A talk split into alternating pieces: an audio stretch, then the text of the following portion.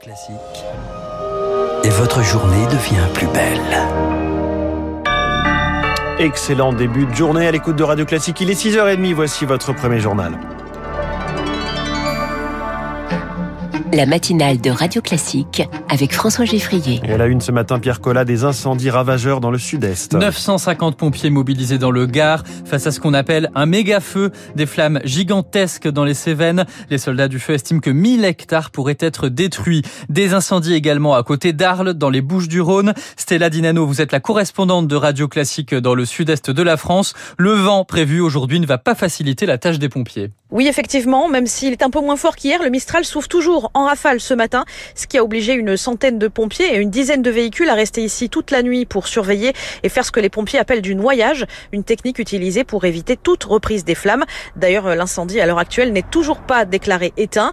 Hier, il a parcouru en tout 70 hectares, faisant de gros dégâts sur 8 maisons, euh, provoquant au passage une grosse pagaille dans la ville avec la fermeture de la nationale 113 toute proche dans les deux sens. Une situation euh, chaotique qui s'est répétée un peu partout dans le département qui a connu 35 départs de feu sur la seule journée d'hier, tout comme dans le département euh, voisin du Gard avec plusieurs feux simultanés euh, qui se sont déclarés dans les Cévennes menaçant plusieurs villages. 600 hectares ont été détruits et un hameau entier, celui de Bordezac, situé sur deux zones Natura 2000, a dû être évacué.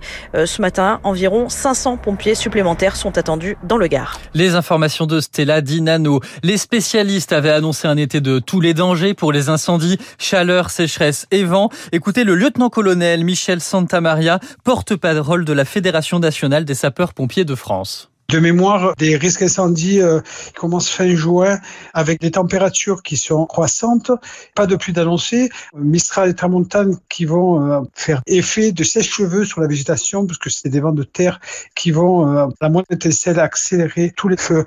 C'est vraiment très rare et c'est vraiment très précoce. Le lieutenant-colonel Michel Santamaria. Il a fini par céder. Boris Johnson démissionne de son poste de leader des conservateurs. Et il va donc quitter le poste de Premier ministre, mais pas tout de suite. Il faut qu'un successeur soit désigné à la tête du parti. Une période de transition qui pourrait durer longtemps jusqu'à fin septembre. Et Boris Johnson ne fait rien pour accélérer les choses. Écoutez Philippe Turle, journaliste chroniqueur international à France 24 dans le parti lui-même, il y a beaucoup de personnages qui euh, commencent à se manifester pour dire que Boris Johnson ne peut pas rester Premier ministre. Il faudrait qu'il soit remplacé probablement par euh, son adjoint, le député Premier ministre Dominic Raab.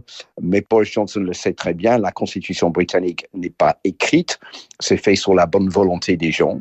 C'est quelqu'un de très habile qui a réussi à survivre à de nombreuses crises dans son propre parti provoqué souvent par lui-même. Il n'y a rien qui empêche Boris Johnson de rester sur place en attendant que son successeur euh, soit élu. Philippe Turle, joint par Marc Tédé. On apprend ce matin que Shinzo Abe, ancien premier ministre japonais, a reçu une balle lors d'un discours. Il serait euh, très grièvement blessé. Un homme a été arrêté pour tentative de meurtre selon les médias locaux. Il est 6h33. Le rapport des États généraux de la justice sera remis ce matin au président de la République. Ils avaient été lancés en octobre 2021 pour répondre à la grogne du système judiciaire. Prochaine étape, la loi sur la programmation de la justice. En attendant, Elisabeth Borne a déjà fait des annonces mercredi. Recrutement de 8500 magistrats et personnels supplémentaires. Mais c'est trop vague pour Nils Monsara. Il est secrétaire national du syndicat de la magistrature sur 8500 embauches. Le problème, c'est qu'on ne sait pas qui serait embauché. On ne sait pas si c'est des magistrats, des greffiers, des contractuels, des juristes assistants qui soutiennent un peu le travail du magistrat. Nous, ce qu'on demande, c'est en priorité des embauches euh, de magistrats et de greffiers. Moi, dans mon service, il y a six greffiers qui travaillent beaucoup, beaucoup, beaucoup. Il y en a plus de quatre à la rentrée. En fait, c'est des services qui vont pas pouvoir tourner. Techniquement, c'est ça, en fait. C'est des choses pratiques comme ça. Donc ça, c'est une vraie urgence. Ça, il faut que ça change très rapidement. Nils Monsara, joint par Anna Huot pour Radio Classique. Premier jour des vacances scolaires ce vendredi, c'est le début d'un week-end de grand départ. Les pompiers des aéroports de Paris ont renoncé à la grève. La situation devrait être un peu plus fluide que le week-end dernier dans les avions, mais le reste du personnel est toujours mobilisé et la crise des bagages perdus ne va pas se résorber tout de suite. Des milliers de valises sont restées euh, à l'aéroport de Roissy vendredi dernier et beaucoup de vacanciers n'ont toujours pas pu les récupérer, à Mignard.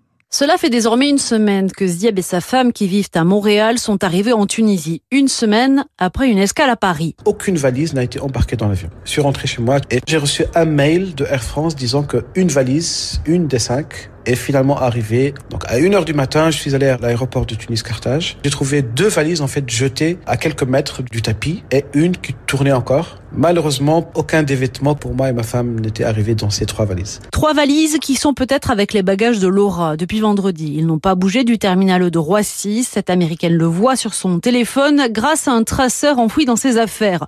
Et du côté d'Air France, silence. J'ai envoyé des messages sur les réseaux sociaux, des mails et rien n'a bougé. Et ce sera pire ce week-end. Je ne sais honnêtement pas comment ils vont gérer la situation qui ne va faire qu'empirer. Et effectivement, ce week-end s'annonce catastrophique avec cette nouvelle grève que regrette le secrétaire général de la CGT du groupe ADP, Daniel Berton. Aujourd'hui, on a le trafic de 2019 qui est déjà présent sur les aéroports parisiens, avec 20% de l'effectif en moins et euh, des pertes de salaire jusqu'à 5% et en dessous l'inflation. Donc il y a une colère qui est très forte au niveau des salariés. Des salariés qui pourraient du coup multiplier le nombre de grèves cet été. Anne Mignard, si vous avez choisi la route pour partir en vacances, patience également. La journée est classée rouge en Ile-de-France et dans la vallée du Rhône, orange partout ailleurs.